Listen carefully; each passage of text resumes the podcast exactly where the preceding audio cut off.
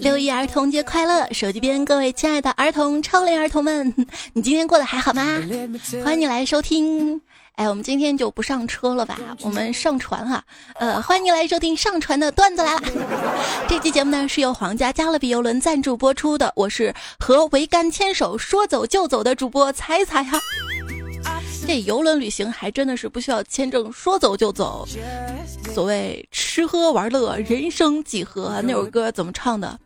和我在游轮的甲板走一走，哦，直到靠岸，在异国陆地上停留旅游。你会挽着我的衣袖，为什么？为什么不牵手？要挽着衣袖，是因为手太油吗 ？Let's go！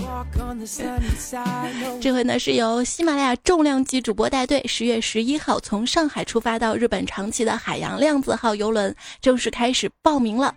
各位好朋友们，只要点击节目播放页面的泡泡条，来到皇家加勒比游轮官网预定，在活动区域输入 H I M A L A Y A，或者呢拨打呼叫中心电话四零零八二零五二零八，告知是喜马拉雅的听众就可以预定了。预定呢就享受惊喜福利，更有。第二人船票半价，赶紧报名上船吧！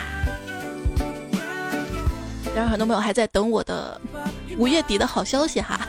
那我六月一号告诉你啊，就是这个好消息，就是二零一九年的六一会放假。今年六一没有放假是吧？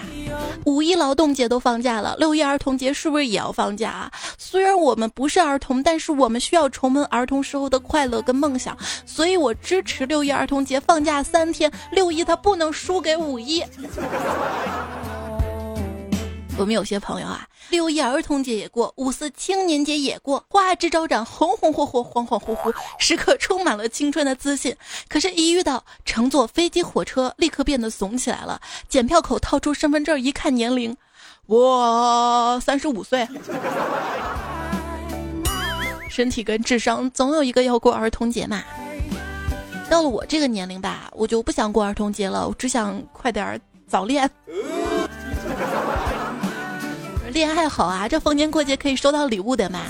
哎，有些人真的很那啥，就发个朋友圈。哎呀，谁给我送的礼物呀？也没有留名字啊，巴拉巴拉巴。大哥，你把自己地址给谁了？你心里没个标数吗？你还谁送的？我送的好啦，赶紧还给我。送礼啊，那次我生病了嘛，朋友来看我，送了我一幅双喜。我说我是生病，又不是结婚，你送我一堆喜字儿干嘛呀？他说：“彩彩啊，这个送双喜呢是有讲究的，因为嬉戏更健康。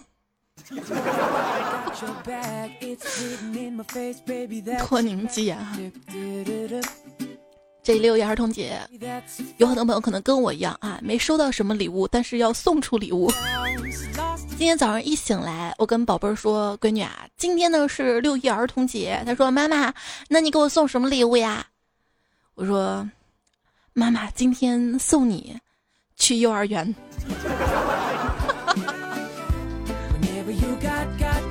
一个幼儿园老师说了啊，我在幼儿园带小班嘛，为了庆祝儿童节排练了一个月。今天表演，一小朋友上台，看到家长坐在下面，一个个哭着找家长去了，留我一个人跳完了。很多幼儿园昨天就表演节目了是吧？看新闻啊，一个幼儿园爸爸穿着裙子在台上跟小朋友跳小天鹅哈，还有一个幼儿园那小朋友在台上嘛。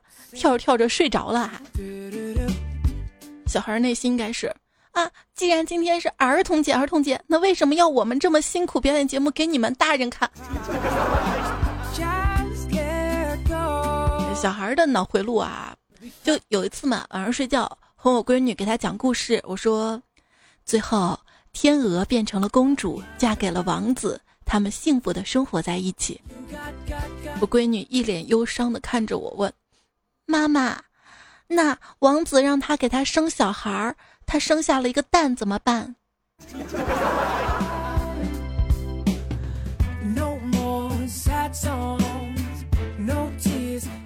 家有没有发现，其实平时还好，但是今天这样的节日，看到同龄人纷纷晒出自己的孩子时，才会深深的感受到，不结婚真的是太省心了。哦耶！本来说等我长大了就娶你，没想到我归来仍是少年哦。小时候我们，把自己当爱迪生，以为拿个铜线圈起来，外头套个罩子，再把两头放插座里就可以造灯。一开始发现手麻了，然后发现浑身怎么酥酥麻麻的，嗯，还挺享受那种感觉的，嗯。给老师给三个学生每人一些钱，让他们买一样东西填满整个教室。第一个同学呢买了一堆稻草，但并没有填满整个教室。老师摇了摇头。第二个同学买了一包面粉，扬满了教室。老师微微点了点头，但没有说什么。第三个同学买了一根蜡烛，点燃了，强烈的爆炸跟冲击波果然填满了整个教室啊！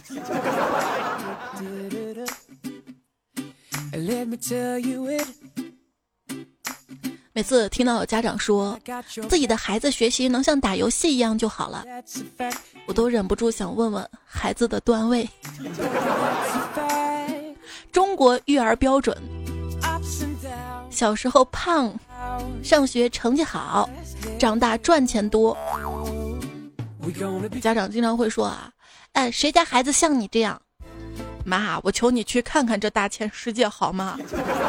有些人他不如我的啊。那个谁谁大学毕业两年，已经在北京什么区买了房子，九十平米。我说妈，这大学毕业两年，这工资大概得多少元？这个区的房价多少？就九十平米总价多少？每个月还贷多少？按他的工资水平，房贷都还不起，肯定家里出钱买的呀。我妈无言以对。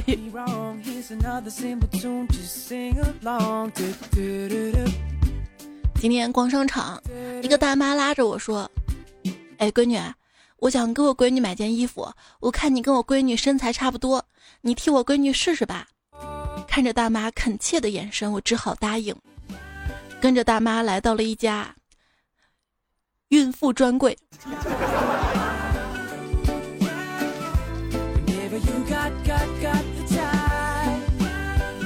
我一个小表弟四岁，有一天突然拉稀了，而且是带血的，红红的那种，父母吓坏了啊！大半夜的紧急送到医院就诊，原因就是他把妈妈的口红吃了吃。后来我们都问小朋友：“你为什么要吃口红呢？”他说：“嗯，我看妈妈每天都偷吃，吃完了还藏包里，所以，所以这是蓄谋已久的作案是吗？啊？”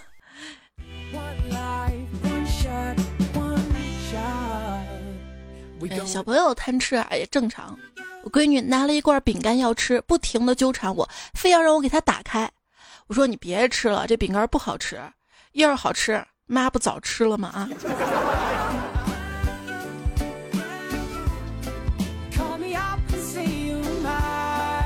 我表哥表嫂带我侄子到我们家里来做，带了一大盒饼干。我把饼干盒打开，拿了一块给侄子，侄子坚决不吃。我说别怕，你爸妈同意你吃的，吃吧。结果侄子说啥？说不可能，他们不可能同意我吃。如果他们同意我吃，就不会拿来送人了。他们说这是垃圾食品。嗯，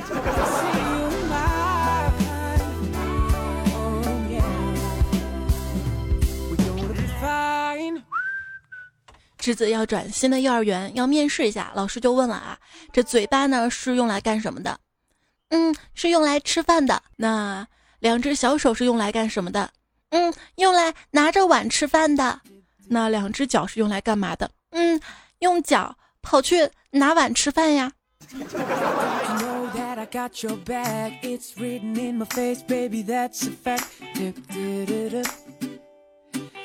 侄子是个吃货啊，放学总是嚷嚷着饿。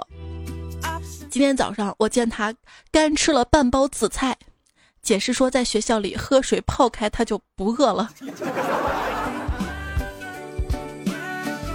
强烈建议带这样的孩子去坐游轮，你知道吗？因为游轮上的那个很多餐厅是免费自助的哈，比如说量子号上的三家主餐厅、分站自助餐厅、二七零皇家大道咖啡屋都是免费的。此外，还有一些收费餐厅啊，可以根据自己的喜好选择，很爽，是不是？这次更爽的就是因为这一期的游轮是喜马拉雅主播带队的嘛，会有一些活动，比如就有一个大胃王比赛，重量级主播估计也只能玩这个。而且这回真的是挑战大胃王，你有没有想过，就是在游轮上吃了几顿自助的情况下，然后在比赛大胃王，如果还能吃下，那是真的厉害啊！这说到比赛啊，我表哥跟小外甥玩扑克嘛。表哥跟他说：“这把你要是能赢，我家里任何东西你拿走一样。”没想到这小外甥真赢了，在屋里走了一圈，然后跟我嫂子说：“跟我走，舅舅把你输给我了。”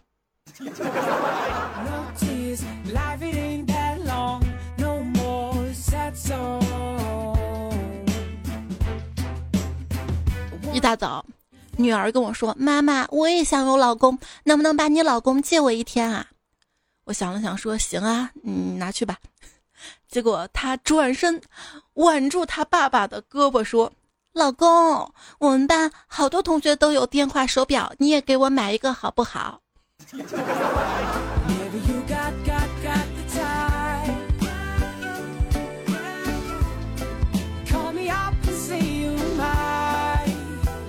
跟闺女在家里玩来客人的模拟游戏，想借这个机会告诉她不要随便给陌生人开门嘛。然后我假装客人，我说：“你好，给我开门，我是大怪物。”然后他问：“你好，你是什么怪物？”我说：“你猜呀。”嗯，是丑八怪。嗯。这几天，侄子经常带一个小男孩回家，两个人一起写作业，一起玩游戏。我就问他：“这是你的新朋友吗？”他说：“嗯，这是我的新情敌。我们两个都喜欢班花，我跟他玩才能知己知彼，百战百胜。”嗯。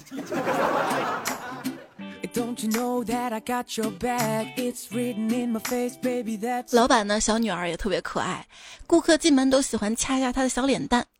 刚刚她捧着一大块纸板来跟我说：“阿姨，你帮我写几个字儿吧。”我说：“写什么呀？”嗯，就写摸一次脸五块钱，掐一次十块，连摸带掐二十块呀！不愧是老板的女儿，这么有商业头脑啊！妈妈能不能帮我换一下钱啊？可以。闺女拿出一大把硬币，数了数九块六，我就给她一张十块钱整的，随手把硬币扔到了抽屉里。到了晚上，她又说：“妈妈能帮我换下零钱吗？”又是九块六，我又给她十块钱。嘿。还想赚差价啊！直到我打开抽屉，发现中午的硬币没有了。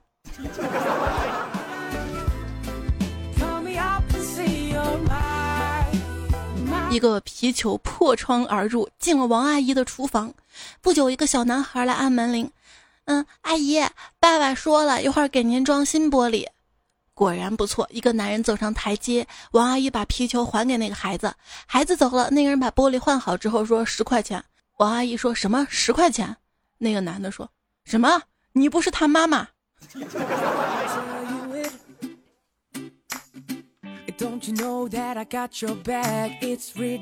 一天读初二的小明突然跟他爸爸妈妈说：“爸爸妈妈，我长大了可以独立了，以后一个人住。”爸妈挺欣慰的啊，说这是好事儿啊，嗯，然后小明接着说，那那你们行李我放门口了，嘿，这小兔崽子，行行行，你一个人在家，爸妈带行李旅行去。当你就是准备收拾行李旅行的时候啊，对一件物品需不需要带，犹豫最终决定不带的时候，那么它十有八九会派上用场。当你说我带上这个，带上这个，带上这个。然后又有百分之八十他用不上啊。其实旅行行李箱都不用带，东西放到塑料袋里直接就走。为啥呢？因为我们这次的游轮就是十月十一号从上海出发到长崎的，由主播带队的海洋量子号。只要咱们喜马拉雅的粉丝通过提前预定呢，每舱赠送拉杆箱一个，送拉杆箱哈。就是对于这个喜欢在旅途中买买买的人完全不够啊！那你可以带一个拉杆箱去，带两个拉杆箱回来啊！这个游轮上呢也是有购物中心的，而且在游轮上买买买，包括这个游轮旅行买买买啊，是不怕超重的。而坐飞机旅行就害怕超重是吧？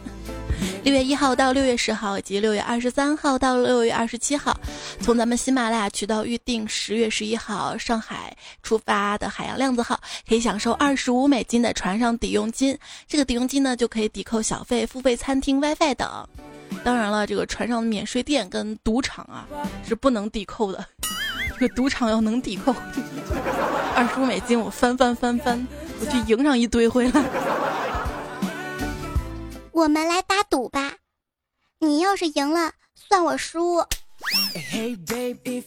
我人生唯一赢的一次，就是小时候跟人打赌，我赌我长大了一定没出息。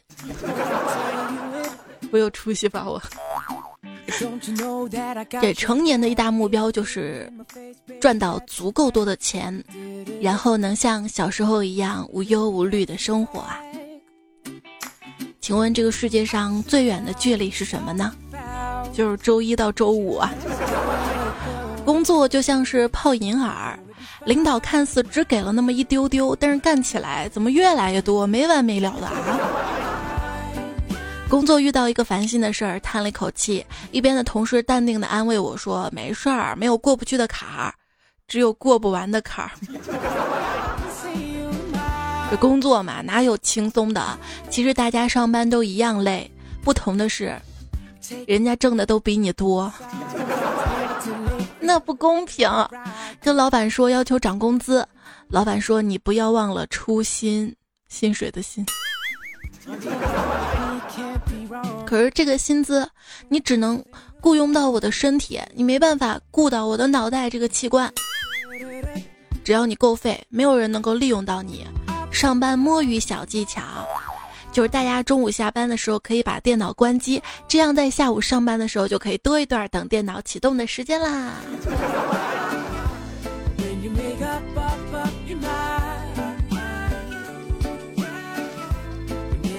突然就觉得好羞愧啊！老板给了我工作，我居然还问他要钱，我真是不知感恩啊！我说一下你们公司对你。影响深刻的价值观啊，就是迟到扣钱。我工作又不少做，我为什么公司这么爱开会呢？某心理学博士说了，没能力的人坐在会议上，就有在做事儿的错觉呀。哦，这一个人啊，如果跟到好老板，你就事业进步；如果跟到坏老板，你就演技进步呀。没有人的工作是不可取代的。如果辞职之后，老板认真的挽留你，这说明你是可以取代你的那群候选人当中最便宜的。渣！哎，我都提出辞职了，居然还要加班，真是气死个人啊！就是问题是你明明觉得加班啊什么是不对的，但是你又没有勇气去提出来，只能默默的承受一肚子委屈。我问了一个在普通企业上班的朋友，我说什么技能是工作党必备的？他说啊，这个是晚上十一点睡觉，早上六点起床，也不会感觉痛苦的那种啊。好吧，看来我还没有适应这个社会的能力呀。这有些人吧，耳根子特别软，你说啥好他就买了，你说啥好玩他就去了。你以为人家没主见吗？错，人家是有钱。等我有了钱，就会拥有爱情。这是不是就跟等我级别高了，怪随便打一个意思啊？面对的对象永远是不如自己的，而跟自己同级别的还是很难很难很难。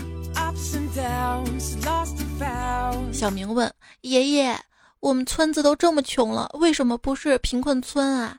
隔壁村子比我们有钱多了，人家都是贫困村。”爷爷说：“傻孩子啊。”我们村哪有钱申请贫困村呢？贫穷限制想象力，这巧克力直接嚼着吃的人得有钱成啥样啊啊啊！二零零八年，牛肉拉面四块钱一碗，我就在银行存了一万块钱，相当于存了两千五百碗牛肉面。可是到了二零一八年，每碗牛肉面涨到了十元，我存的一万连本带利应该是一万三千五百元左右，牛肉面只剩下了一千三百五十碗，所以，我得知道我在银行存的另外一千一百五十碗面被谁吃了。我经常存钱，为此感到自豪，然后通过买一些昂贵而不必要的东西来奖励自己。唉。买房啊，买房就是自愿接盘当韭菜，不买你直接被当成杂草清理了呀。你什么时候发现父母比自己想象中的有钱呢？一神回复：呃，我爸被纪委抓的那个晚上。当年内涵段子倒下的时候，已经预示了下一个可能倒霉的企业。滴滴滴。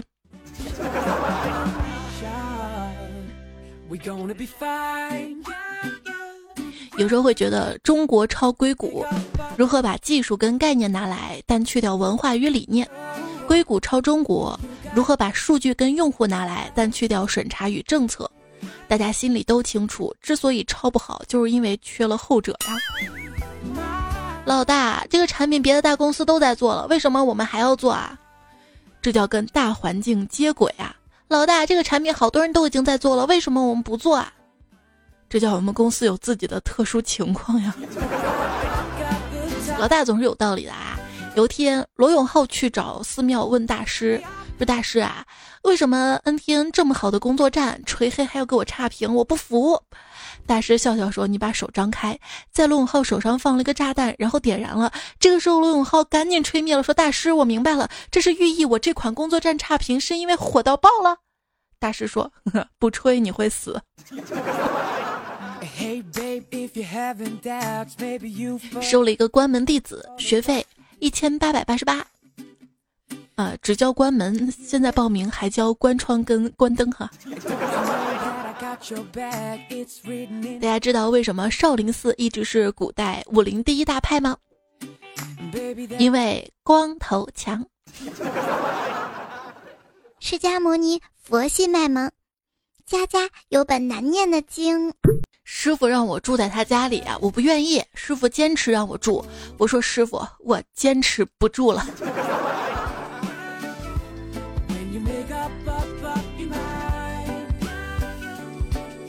两个庙祝谈起怎样分配香油钱，一个说我在屋子中间放了一张桌子，拿钱向桌子上投去，落在桌子上归菩萨，落在地上归我。另外一个说我的方法不一样啊，我直接把钱扔到天花板，呃，菩萨收去归菩萨，掉在地上归我。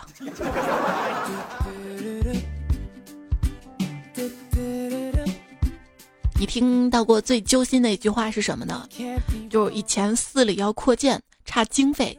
有一天看见小师弟在房子里偷偷拨算盘，嗯，现在废铜一斤二十二元，成人体重一百四十斤算，一个人三千零八十元，十八个师兄得五万五千四百四十四元。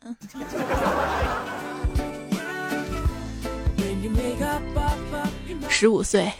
我长大了，一定要买一部法拉利。二十岁，嗯，买一部宝马也不错啊。二十五岁，真希望过马路能被开宝马的撞。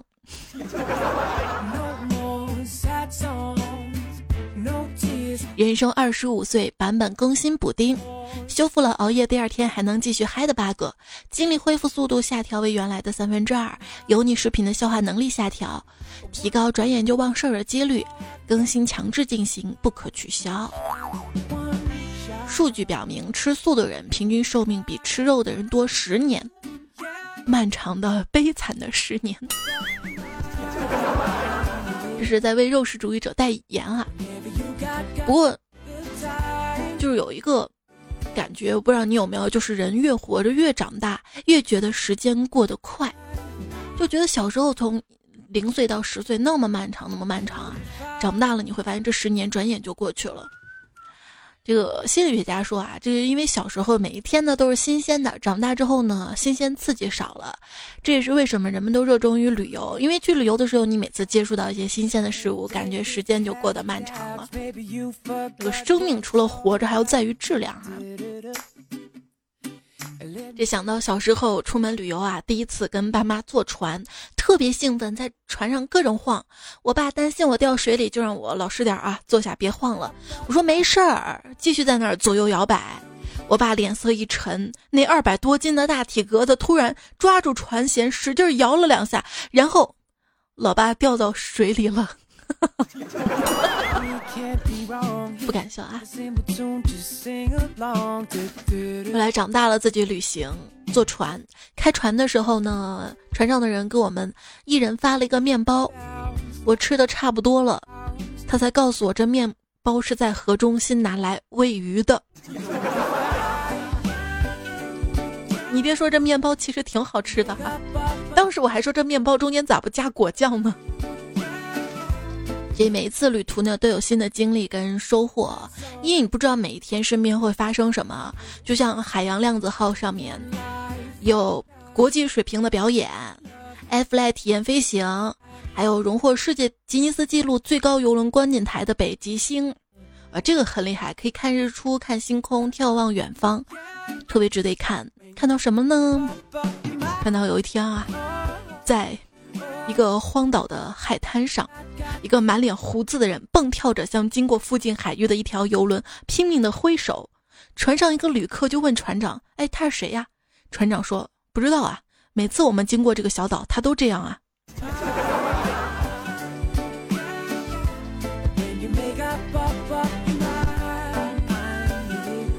这个荒岛上的游客可以玩漫长的荒岛惊魂。老张独自一个人去西安旅行，他对当地景点他不太熟悉啊。有天就拦住我了，问：“哎，附近有什么好玩的地方吗？”我说：“往前走，个不错的地方。我对这儿不熟，你能带我过去吗？”我说：“行。”我热情的领他走了十来分钟，然后，然后跟他说：“你看，前面有个网吧。”自己旅行就得先好好安排一下行程啊，但是游轮旅行就完全不用操心景点安排，也不会像跟团游那样不自由啊。说到跟团游，曾经有个带低价团的导游朋友，他跟我说啊，哎，我跟你讲啊，我们这儿经常有客人问我，低价团不强迫购物吧？你让我怎么说？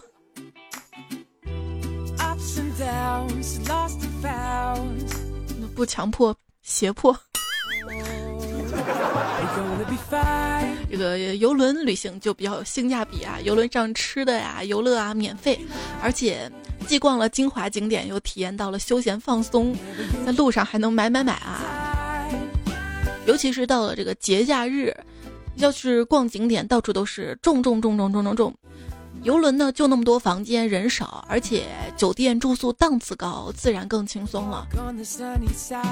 有一次啊，国庆节嘛，我出去旅行，结果到了景区才发现人山人海的，没办法，必须要排队买票了。然后我看有两个队伍嘛，我就找了一个帅哥多的队伍排起来了，心里美滋滋的，边玩手机边排队，排了将近半个小时，排到门口才发现，这怎么排到男厕所对上去了？那一刻感觉周围空气都凝固了。虽然臭，但它凝固。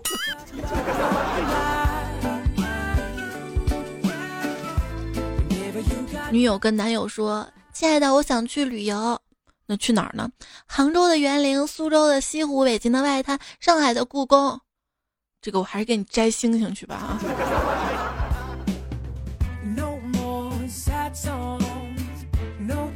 出去旅游，对去过的城市都有归属感。希望你们也像我一样，每一个城市都有自己的房子。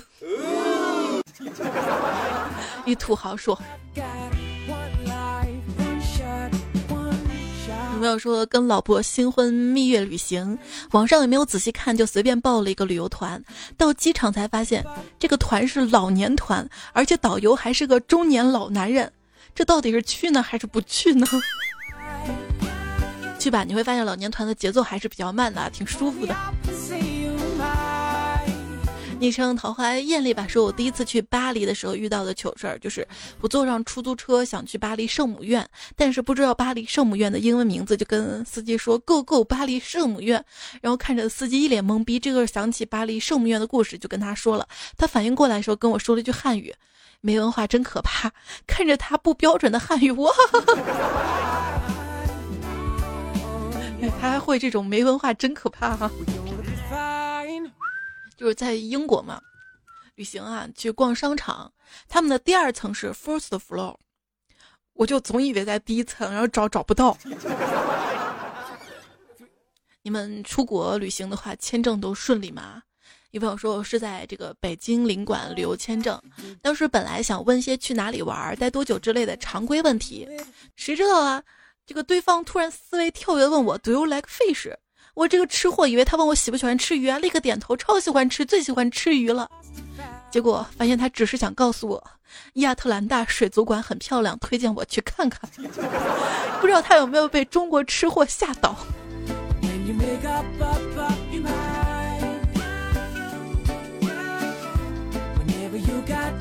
还有朋友呢说，我去面签嘛啊。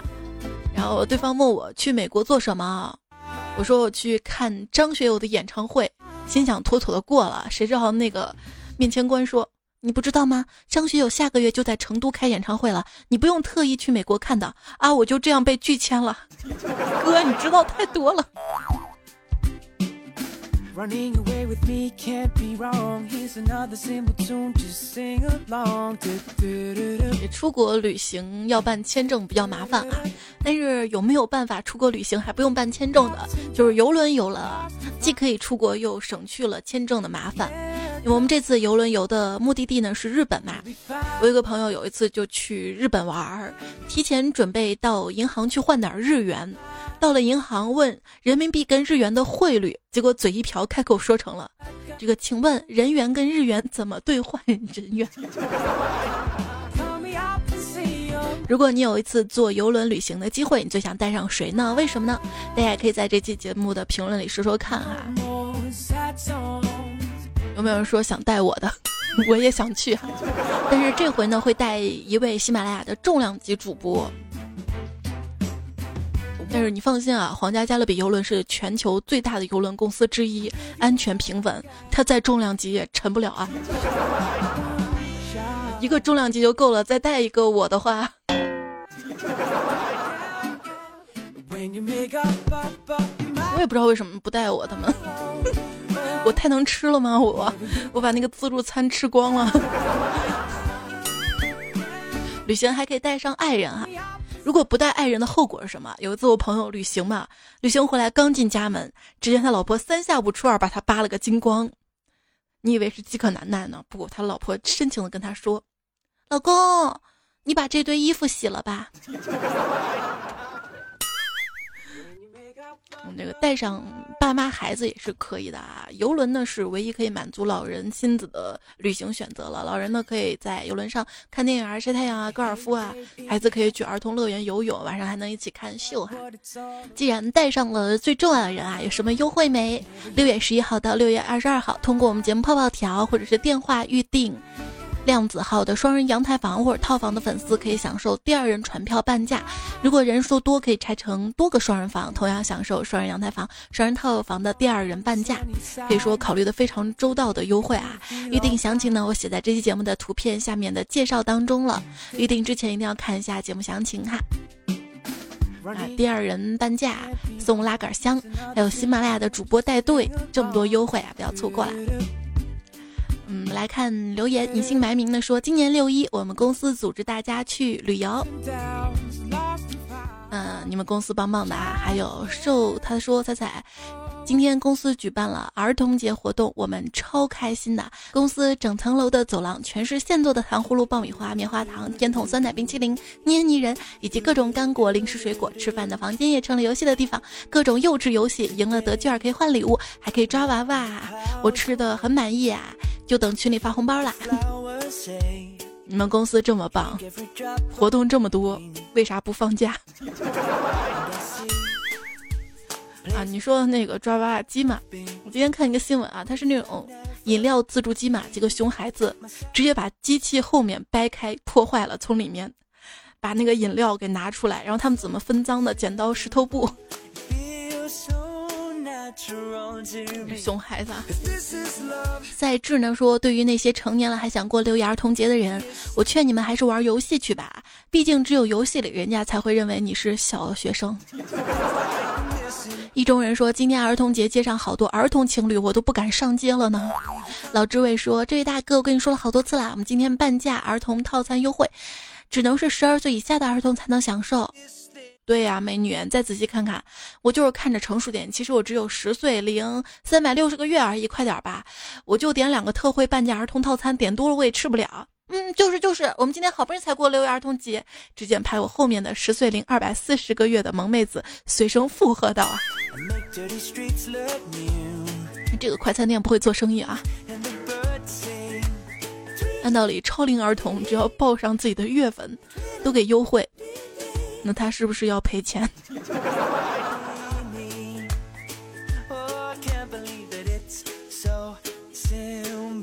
有没有说彩彩？你说说，这从幼儿园毕业就不算小孩子了吗？难道就不能好好过个儿童节了吗？当然可以啦，这幼儿园毕业也是小孩子。那他们为什么都笑话我这个毕业三十多年的孩子过六一呢？然后小火车要翻车出轨，说出门就看见车被画的乱七八糟了，但看到孩子们玩的高兴，我也替他们高兴，因为车子坏了可以修，而童年只有一次。马上六一儿童节了，孩子开心才最重要，所以我啥也没说，毕竟车不是我的，孩子也不是我的。这段子好熟啊！他叫阿宁，说家里热水器坏了，每天。二十五度左右的水，用凉水洗澡，这酸爽。静静等我妈修热水器啊。如果我们家要热水器坏了的话，我就不洗了。我。如果水是二十五度左右，说明你家那气温还不是特别高。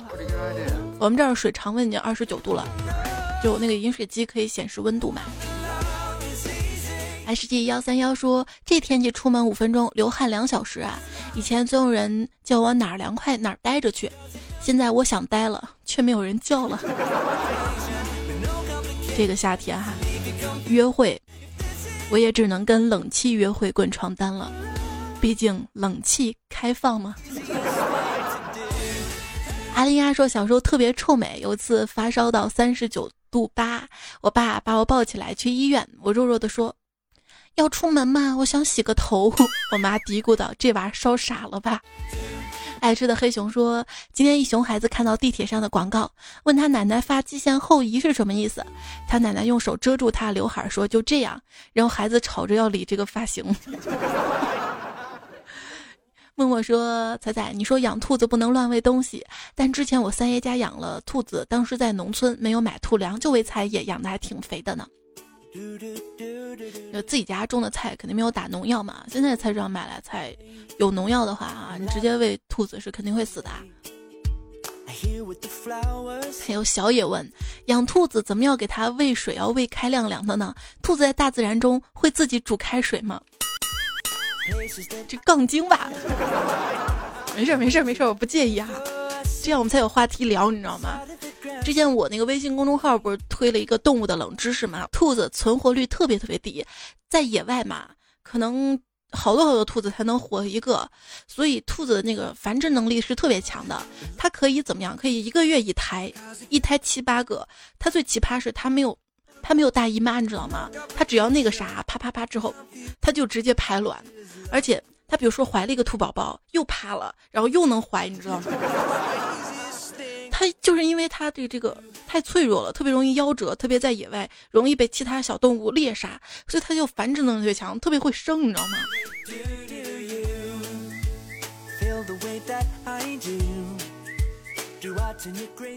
峨眉小道士说：“小时候一直都不明白啊，为什么男人都喜欢林黛玉那种女人，看起来弱不禁风、病病殃殃，动不动就哭，有什么可让人喜欢的？”直到有一次我跟我老婆打了一次架之后，躺在骨科医院的病床上，我明白了。就之前嘛是大丈夫何患无妻，现在大丈夫何必娶妻？